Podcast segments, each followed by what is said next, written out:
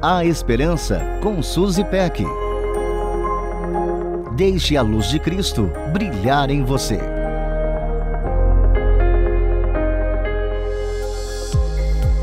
Em seu livro Os Quatro Amores, C.S. Lewis afirma: Amar é ser vulnerável.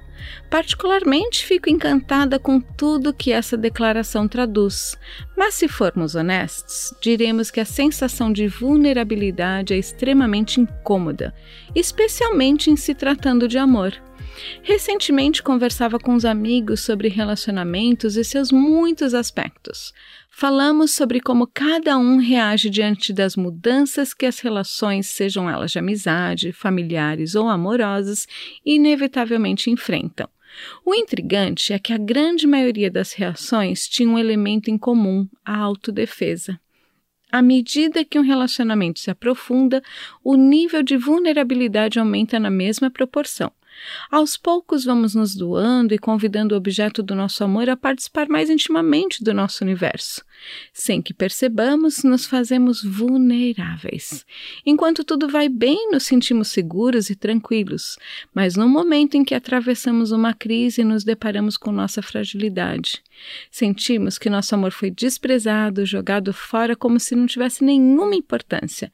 Conhecemos bem as canções que contam as dores de um coração machucado e percebemos que poderíamos facilmente dizer para quem nos magoou: Você desperdiçou um amor, e ainda afirmar: Nunca mais vou amar novamente. Quem nunca?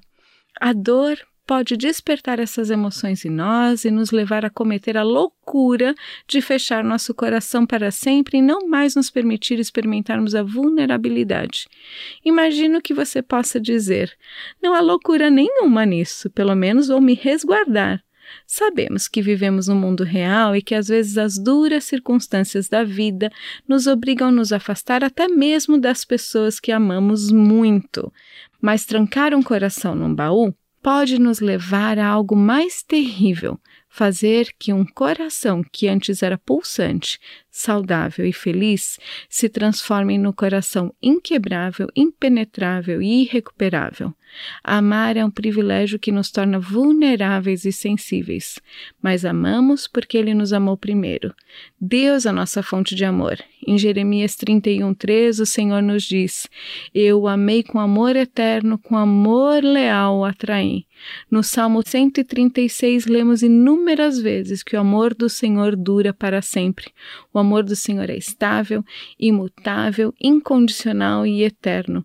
Ele não desperdiça o nosso amor e nos ensina a amar. Seu amor é incomparável, por isso afirmamos com o salmista: O teu amor é melhor do que a vida, por isso os meus lábios te exaltarão. A Esperança com Suzy Peck. Deixe a luz de Cristo brilhar em você. Para conferir esse e outros conteúdos, acesse transmundial.org.br.